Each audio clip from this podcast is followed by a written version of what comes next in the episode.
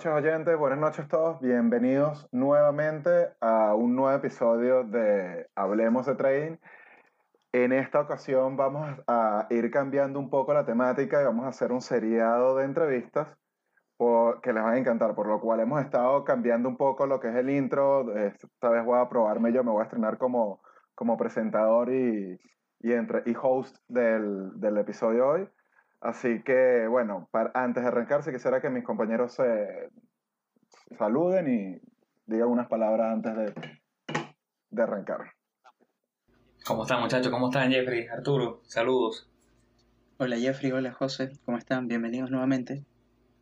Bueno, entonces, primero sí quería, que, que estaba probando, a veces andaban, eh, más que todo José Ramón, nervioso porque ahí vamos a hacer un formato de entrevista en donde vamos a buscar que eh, los, los, los, escuchas vayan entendiendo un poco de dónde salió la, la, iniciativa de empezar a hacer trading y cómo, cómo ha ido, cómo, de cada uno de nosotros y cómo se ha ido desarrollando, cómo, quizás cómo nos conocimos y cuál ha sido la, la trayectoria de, y pormenores de, de, la, de, de, la, de cómo se ha ido estructurando la, la carrera de trading de cada uno.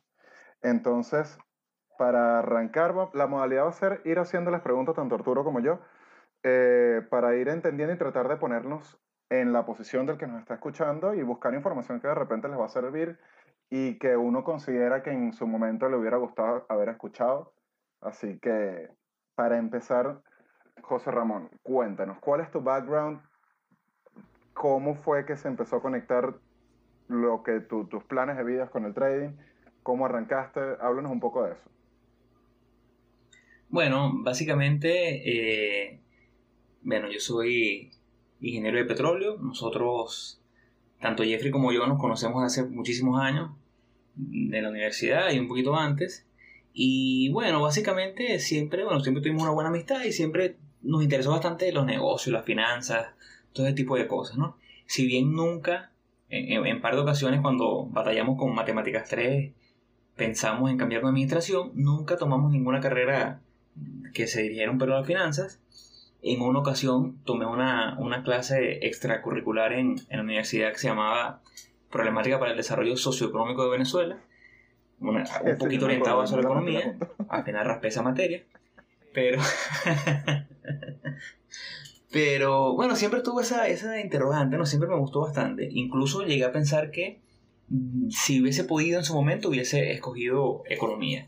Pero bueno, me encanta mi carrera, soy ingeniero de petróleo, no ejerzo. Pero eh, bueno, todo comienza, todo este tema de las inversiones tiene básicamente dos etapas. La primera, un amigo a principios de 2016, me acuerdo yo, me dijo un día, y estas fueron sus palabras textuales, chamo, tú eres bueno con los números, porque yo he visto que la gente hace, invierte en la bolsa y se hace millonaria, ¿por qué tú no lo, no lo haces? Y yo, bueno, sí, esa noche llegué a casa, me busqué, no entendí nada y lo abandoné. Y después, un año después de eso, más o menos como, como en 2017 a mediados, yo estaba pasando por una situación médica bastante complicada, había tenido un accidente a finales de 2016, eh, no podía caminar, tuve fracturas de cadera, y estando en, en, en cama, Jeffrey, ya estando en Chile, me comenta todo el tema de las inversiones, él estaba comenzando a estudiarlas, y me dice como que, bueno, ¿por qué te aventuras aquí y, buscas la manera de, ver qué tal? Y ahí fue el comienzo real porque tenía el tiempo libre, eh, tenía muchísimo tiempo libre y empecé a consumir el material que me estaba pasando Jeffrey, las entrevistas que él veía, las personas que él seguía.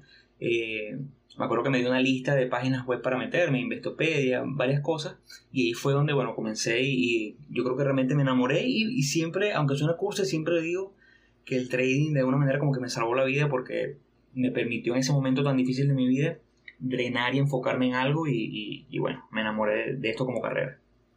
Ahora, y, um, o sea, yo entiendo que no, que no ejerces actualmente la, carrera, pero si tú pudieras volver a, estudiar en el, en el, caso hipotético, eh, ¿te inclinarías más ya por una, por una carrera un poco más, más hacia el área de finanzas, más hacia el área de economía?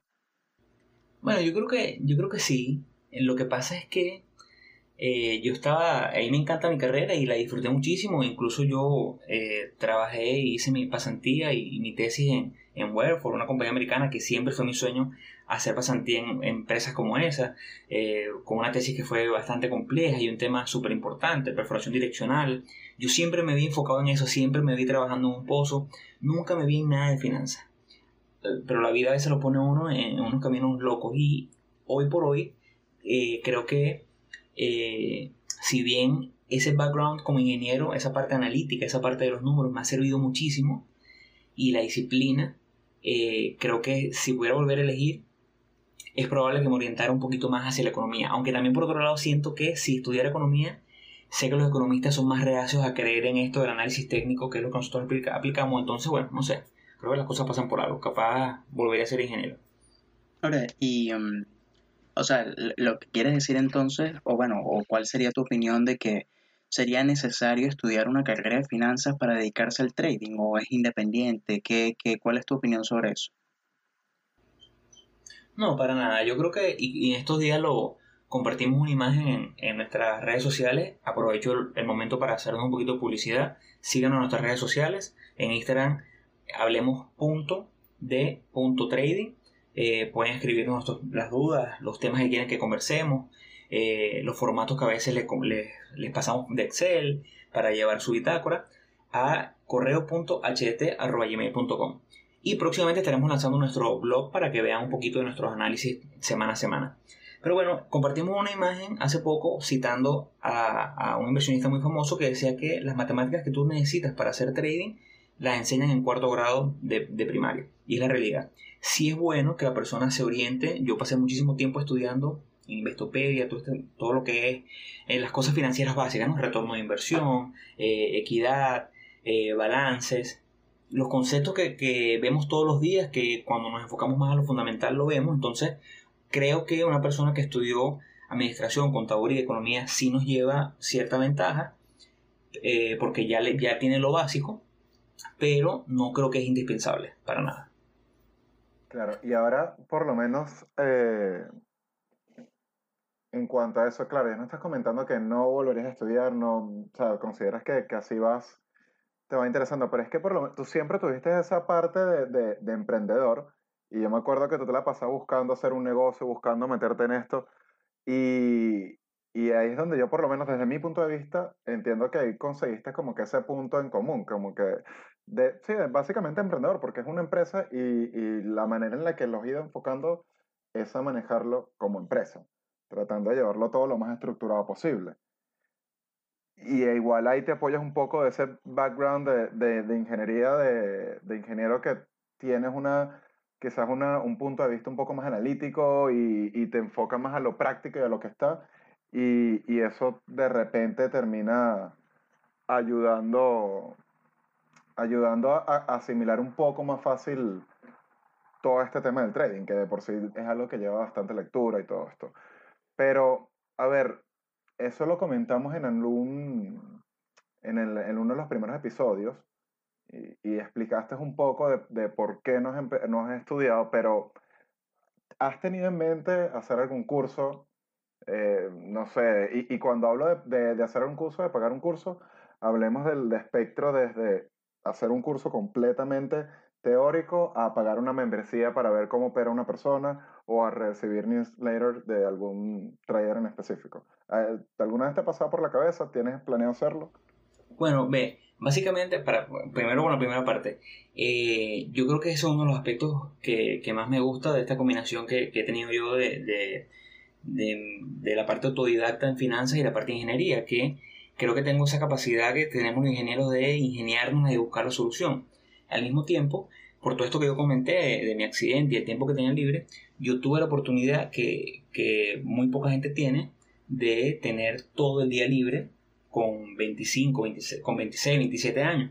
Entonces eso me permitió a mí, mientras otras personas tenían que salir a trabajar o tenían que seguir a estudiar, yo pasaba 14, 15 horas al día consumiendo libros, leyendo, consumiendo webinars, viendo eh, cuando yo digo que yo no he hecho cursos, no he hecho un curso formal pago, pero sería eh, egocéntrico de mi parte decir que yo aprendí solo, para nada. Yo aprendí viendo y emulando lo que hacen 4, 5, 6 traders que me enfoqué en estudiarlos y, en ver cómo, cómo operaban.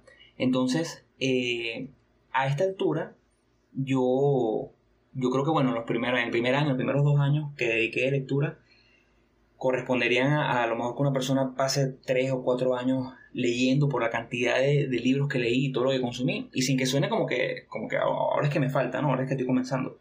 Pero eh, no, no, creo que, que hacer un curso ahorita me beneficie. Más bien lo que estoy enfocado ahorita es en quiero hacer un MBA para completar mi educación formal orientado hacia las finanzas y orientado también hacia mi emprendimiento. Como ustedes, bueno, como, como ya lo han comentado por aquí, yo tengo eh, una empresa, acabo de formar otra, estoy, estoy en el mundo, digamos, empresarial. Entonces, eh, quiero un poquito más de formalidad en ese nivel de estudio. Hay un curso de un trader eh, muy famoso que se llama Mark Minervini, que me llama muchísimo la atención porque él hace seminarios de 4 o 5 días donde te... Básicamente, bueno, yo soy un gran consumidor de Minervini, he leído sus, tres libros y el tipo da muy buenos conceptos, da él no él, enseña su estrategia, pero la estrategia aquí no es lo que importa. Me importa un poquito más el mindset, me importa un poquito más los números a nivel de estadística, de probabilidades, de todo lo que él maneja. Entonces, sus cursos valen 5 mil dólares por un bootcamp de 5 días. Entonces, sé que eventualmente haré ese, ese curso con él de 5 días porque eh, creo que lo que te da, lo que te puede aportar es súper valioso. Ok, y bueno, ya eso, eso es genial porque al final uno piensa y en esta carrera uno cree que, o sea, siempre, o sea, uno cree que ya como que aprendió todo y todos los días aprendes algo, algo nuevo y siempre estás eh, buscando más y más información como para, para ir perfeccionándose. Y, está genial porque ese eh, Minervini es un, es un trader muy respetable. Ahora, eh, háblanos, cuéntanos un poco más sobre ya, vamos a hablar de, de José Ramón como trader, o sea, qué operas, qué, en qué te enfocas, qué mercados operas, eh, ese tipo de cosas, cuéntanos un poquito más de, eso. Bueno, yo soy un trader 100% swing trader y opero acciones americanas en Nasdaq y la bolsa de Nueva York. Y bueno, y los, los, índices básicos eh, en forma de ETF como SPY, QQQ, eh, IWM básicamente los, índices básicos. Eso es lo que opero yo. Antes de, decidirme por esta área, bueno, pasé por Forex, operé Forex más de, de, 8 meses, 10 meses. Eh, en cripto estuve más de, año y medio operando cripto. Tengo una pequeña cuenta donde tengo el mínimo que me permite broker para futuros, pero nunca he operado futuros en, forma real. Pero bueno, básicamente soy 100% eh, US Stocks y, eso justamente era lo que, la, o sea, la, siguiente pregunta que, te iba a hacer, que era, ¿por qué al final te decidiste por stock? Si ya probaste todos estos, o sea, estas diferentes opciones o estas diferentes, eh, vamos a llamarlo, mercados, eh, ¿qué fue lo que te hizo eh, encariñarte más o, continuar con, todo lo que son las stocks?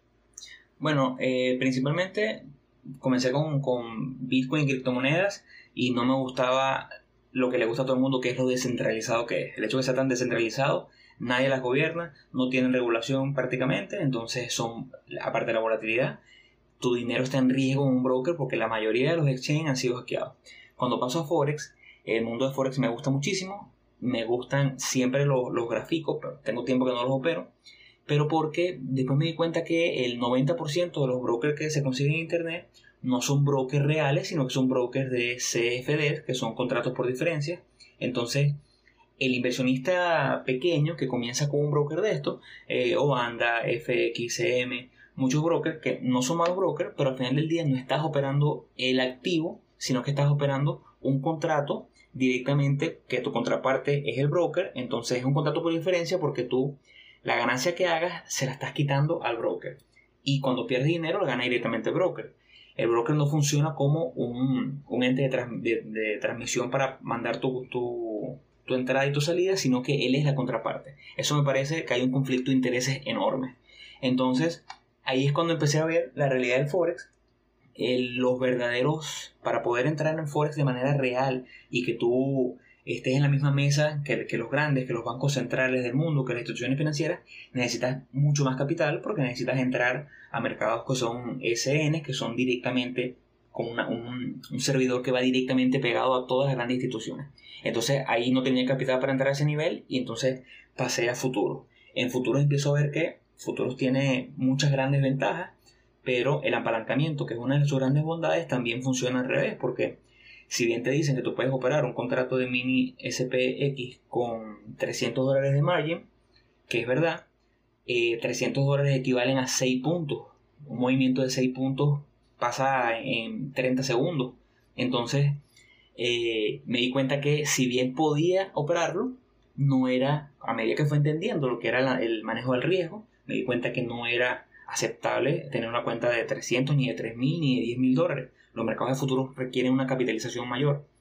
Y entonces ahí es cuando caigo en las acciones americanas, que son un mercado que está totalmente regulado, son un mercado que te permite operar con un dólar, con 5 dólares, porque gracias a la democratización de los brokers, ahora los brokers no te piden eh, mínimos, no te piden comisiones, entonces para mí fue mucho más fácil comenzar con las acciones americanas y al mismo tiempo saber que mi dinero estaba siendo respaldado. Estos brokers tienen un, seguro como, como se llamaba aquí Fogada de Venezuela, que están respaldados por el Estado americano hasta por 500 mil dólares de tu depósito en efectivo.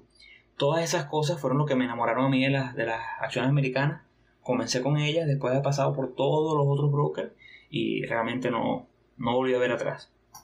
Sí, como dice democratización y, y además estrategia de marketing de los mismos brokers, porque eso de permitir abrir una cuenta con tan poca plata, ya después que uno empieza a hacer las matemáticas te das cuenta que es muy difícil operar así y obviamente ellos también tienen su interés. Entonces ahí, ahí hay que saber cómo utilizar esa, esa ventaja de poder operar con, con broker con bajo costo, pero sabiendo cuáles son las, las trabas que puede tener y, buscar no caer en el juego que al final ellos lo que les interesa es que tú dejes tu dinero en el mercado y chao, pues. Claro, es que por lo menos una, una de las, y para hacer un ejemplo rápido, una de las cosas que, que no te dice broker, por lo menos cuando eres un, quieres comenzar en futuro, a la gente le encanta el hecho de que con 300 dólares puedes manejar un contrato de mini SP y les encanta el hecho de que con 300 dólares sí es posible que tú hagas 300 dólares en, 5 minutos porque los movimientos son, son binarios o sube o baja. Pero lo que la gente no te dice es que si tú abres tu cuenta con 300 dólares y puedes manejar un contrato y te adoptas la regla del 1% que hemos comentado en el episodio pasado, tu 1% sería 3 dólares pero el movimiento mínimo de, esa, de ese activo es 50 dólares, que es un punto, porque un punto equivale a 50 dólares. Entonces, estamos hablando que en una operación, lo mínimo que podrías arriesgar vendría siendo más o menos 12, 13, 14, 15% de toda tu cuenta. No tiene ningún tipo de sentido. Pero eso es lo que el broker no quiere que tú sepas, eso es lo que el broker o las personas que te venden cursos no quiere que, que las personas entiendan. Ahora, cuando empiezas a, operar y empiezas a leer, obviamente contaste que estabas en esa situación en donde tenías suficiente tiempo para leer e ir estudiando. Y eso es algo que obviamente ayuda mucho porque terminas, eh, la, tu curva de aprendizaje la terminas reduciendo bastante, la terminas usando muy a tu favor porque vas aprendiendo en base a, a experiencias ajenas, que, que duelen menos. Entonces, lo que quiero saber es, ¿qué trader o do, cuáles fueron los traders o el estilo de trading que empezó a ir encaminando tu manera de operar? Porque eso es un tema. Uno cuando empieza a leer consigues toneladas de, de, libros, toneladas de información, toneladas de post, pero esa es demasiada información para digerir y, y, seleccionar un camino. De un punto en el que tú dices, ok, esto me va llamando la atención y me va gustando cómo opera X persona. ¿Fue ese tu caso o fue más autodidacta en ese aspecto? No, bueno, e, ese fue mi caso. Yo comencé como todo, comencé haciendo day trading. Eh, creía que el day trader, de trading era, era el camino, pero eh, en el camino me daba cuenta que, que, no, mi capacidad de riesgo o mi personalidad no, no es compatible con esto. Ojo, no quiere decir que no haya day trader exitosos, claro que los hay, pero en mi caso no funcionaba.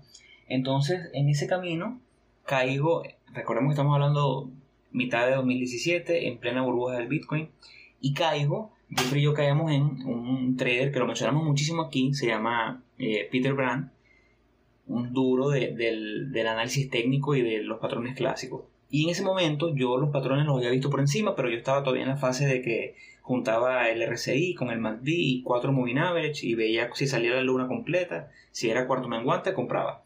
Entonces, cuando veo, finalmente empiezo a, a seguir a Peter, empiezo a ver lo que él decía, yo empecé a ver que a mí se me hacía muy difícil ser rentable, estaba comenzando obviamente, entonces Peter hablaba de retornos de 10, 15, 30, 40% anual y los otros que yo venía siguiendo hablaban de retornos de 1000% anual. Sea, ya por ahí me parecía raro.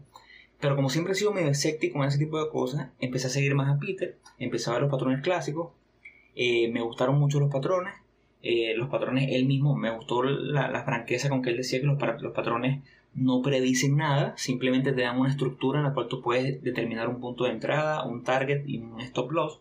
Y eso me fue enamorando. Un día él publica, eh, si no me equivoco fue en noviembre de 2017, publica una recomendación para un libro de Richard Schumacher, que fue el padre de, los patrones clásicos, un libro de 1930. Y me busqué el libro, lo descargué y lo leí y me enamoré del, del sistema. Al final del día los patrones clásicos no te dan certeza de nada, pero te dan esa estructura que era lo que a mí me estaba faltando en el momento. A partir de ahí, una combinación de Peter, de Mark Minervini, de Trade Stewie, que es otro famoso en, Twitter, fueron esos tres los que, los que digamos, como que moldearon mi, mi, estrategia y, y, básicamente la forma en que opero hoy en día.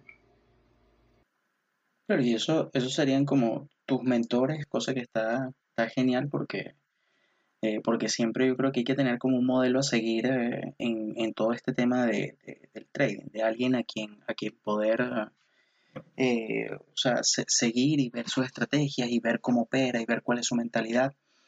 pero ahora, con, en comparación ahora, tú que fuiste un poco más autodidacta, ¿recomendarías o no recomendarías a la gente que está empezando a hacer un curso? Bueno, yo recomiendo a la gente que haga un curso, que sí lo haga.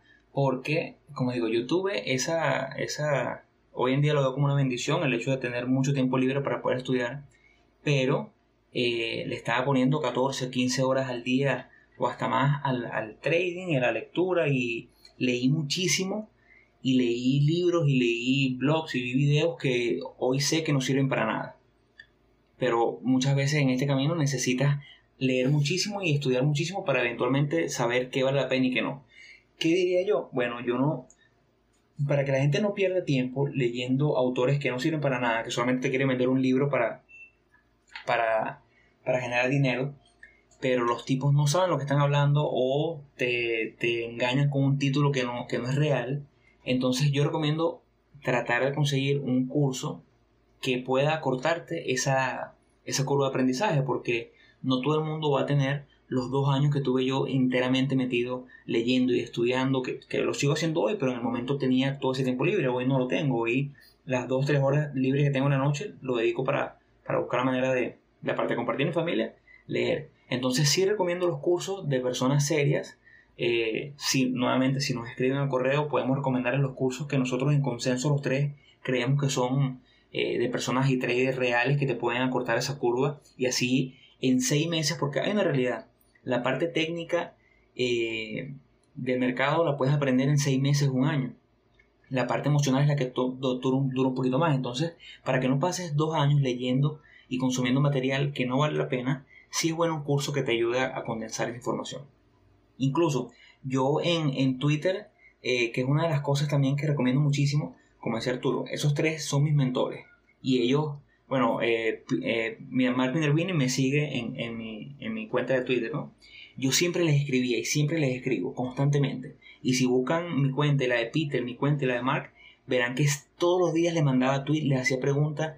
Tanto así que hasta hoy en día, cuando ellos publican un tweet, me llega directamente porque tengo notificaciones. Entonces, ellos ya saben quién soy porque los molesto muchísimo, pero es preguntándole cosas. Y fue la manera que yo conseguí tener ese, ese, esa tutoría, por así decirlo, eh, y aclarar las dudas que tenía directamente con estas personas que, que admiro tanto. Pues. Entonces, eso puede replicar cualquier persona que esté comenzando hoy. Busque un mentor, busque una persona que a ustedes le parezca lógico, que les guste su, su estilo, que lo puedan semejar con ustedes y pregúntenle, escríbanle, eh, moléstenlo y, y, van a conseguir muy buena información. Y, y, que nos pueden molestar a nosotros también. nosotros también los podemos ayudar en lo que... Y nosotros le vamos a decir a quién molestar. claro, claro. Si no sabemos nosotros la respuesta, podemos, podemos derivarla. Eh, ahora, ya tú, tú, comentaste hace, hace poco, eh, dentro de esta misma intervención, estabas hablando de algo que yo considero que es, mira, uno de los pilares en, dentro de, todo lo que es el, trading y todo lo que es, mm, eh, o sea, este negocio, que es sobre el, tema del mindset y el tema de la mentalidad. Eh, porque tú dices que esa parte es tan, tan complicada de, manejar o de, o, de, o de aprender. Porque en efecto es la parte más difícil. Eh, yo cuando comencé, Jeffrey y yo estábamos en paralelo. Jeffrey, tenía un poco más tiempo que yo en, el mundo del trading y Jeffrey en el momento había, bueno, eh, y Jeffrey en el momento ya tenía, había, incluso, lo recuerdo como si fuese ayer, los primeros 100 dólares que metí en Bitfinex, que fueron, fue el exchange que usé para, para, comenzar, y yo asustado, ¿será que los meto? ¿Será que no los meto? Y Jeffrey me dijo, me dijo, siendo un buen amigo, mételo que si los pierdes yo te los presto. Pero, porque estamos muy novatos, ¿no? Entonces, eh, en ese momento, yo durante esos meses que tenía ganancias, como yo era más nervioso y tendía a vender más, más rápido, y Jeffrey tendía, a, a surfear la ola un poco más, yo sufría cuando Jeffrey me decía, no, porque ya me gané tanto y yo no había ganado nada esa semana. Y yo venía de pues, creer que el trading era ganar dinero todas las semanas y que los retornos eran así constantemente. Y eso fue un choque súper fuerte, ¿no? Darme cuenta que los retornos no eran eso. Al final nosotros vinimos teniendo un retorno en 2017 de más o menos un 500%, cosa que, bueno, que es impresionante. Y yo decía, bueno, si hago 500 este año y 500 el año que viene, en 5 años me retiro. Entonces, al final del día me di cuenta que la parte psicológica es súper complicada. Y fue la parte que más me costó eh, aprender. Y solamente la pude manejar eventualmente cuando aprendí a sacar mi modelo estadístico y mis números y, y, mis probabilidades y mi expectancy, mi esperanza matemática, mi profit factor y toda una serie de data que la compartimos con mucho gusto a todos los que nos escriben en nuestro correo correo.hdt.com porque fue lo que me permitió a mí entender que una operación no es algo personal, una operación no es algo que el mercado tiene contra mí si me fue mal, ni es que yo soy superior si me fue bien. Una operación es simplemente un punto estadístico, un punto en la data de las siguientes mil operaciones.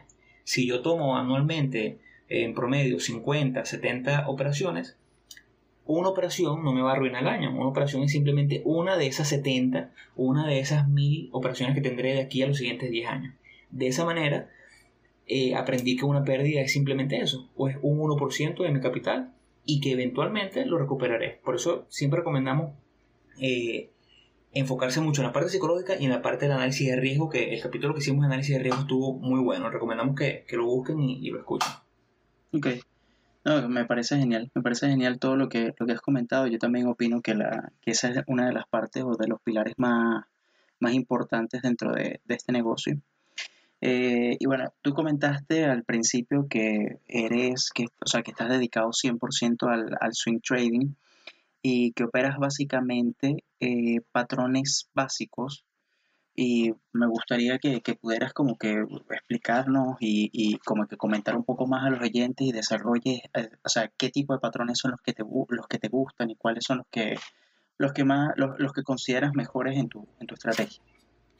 Bueno, básicamente eh, Richard Schumacher eh, enumeró ocho patrones clásicos que se habían repetido en los 200 años anteriores de lo que sería el trading en el mundo, desde la fiebre de los tulipanes en Holanda hasta los inicios de la bolsa de Nueva York.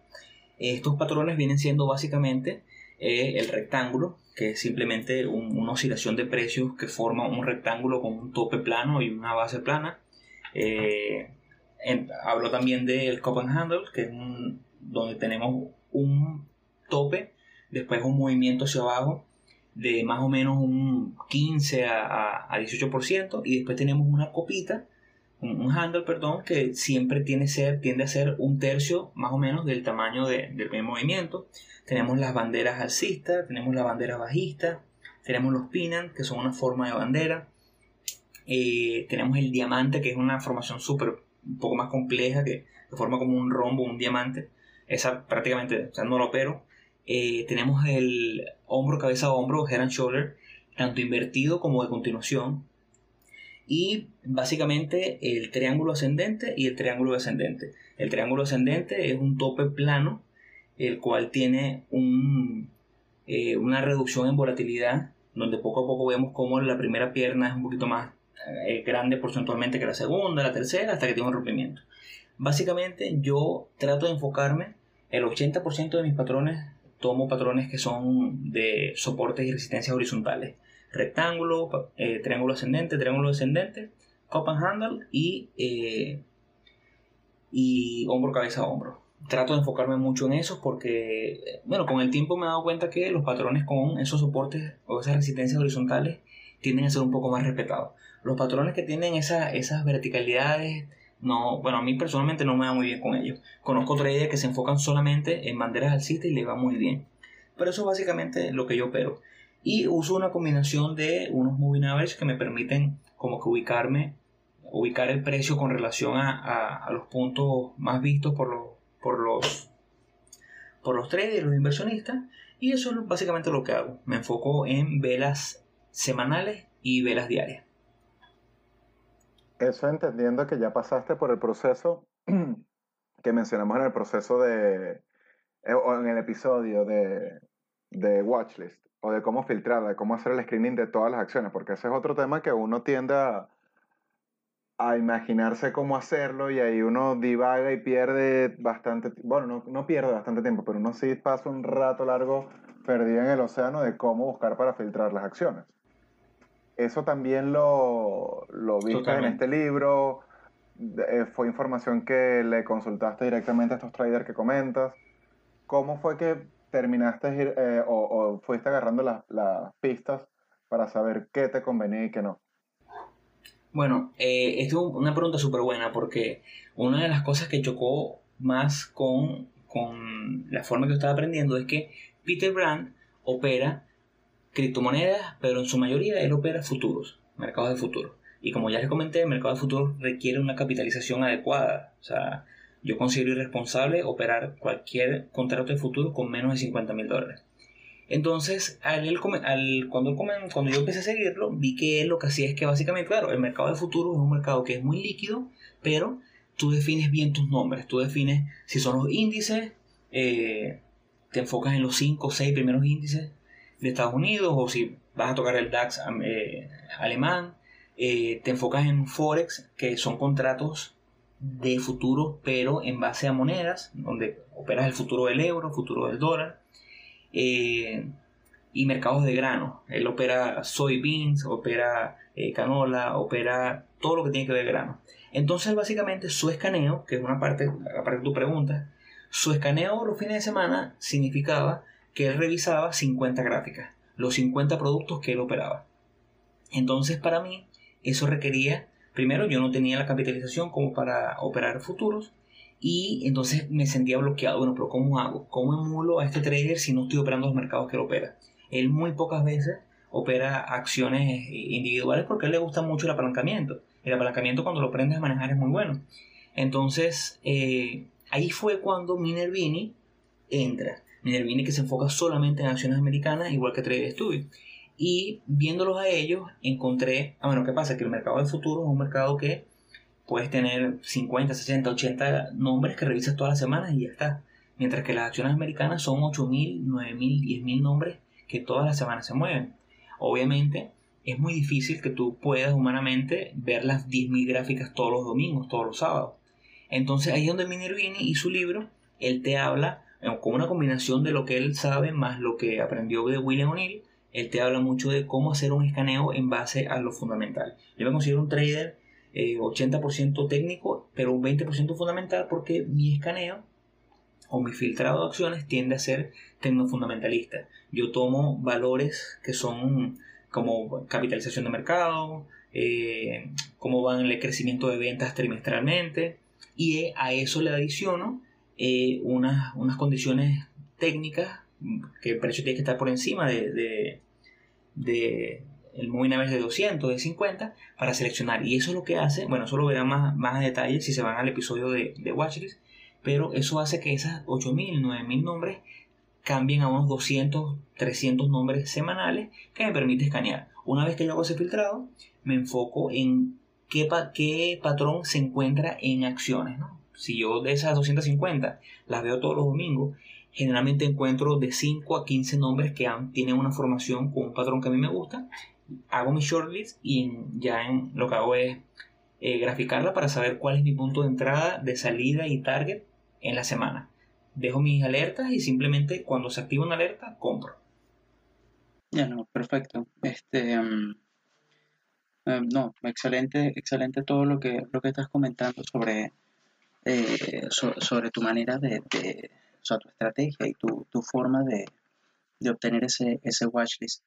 Ahora, eh, ¿cuál considerarías tú yo sé que tú has hablado en muchas oportunidades sobre, sobre tu, tu la, regla del, del 1%, lo hemos conversado en varios episodios, pero ¿considerarías que lo más importante en el trading es el manejo del riesgo o habría otra cosa que, que, que se necesitaría revisar?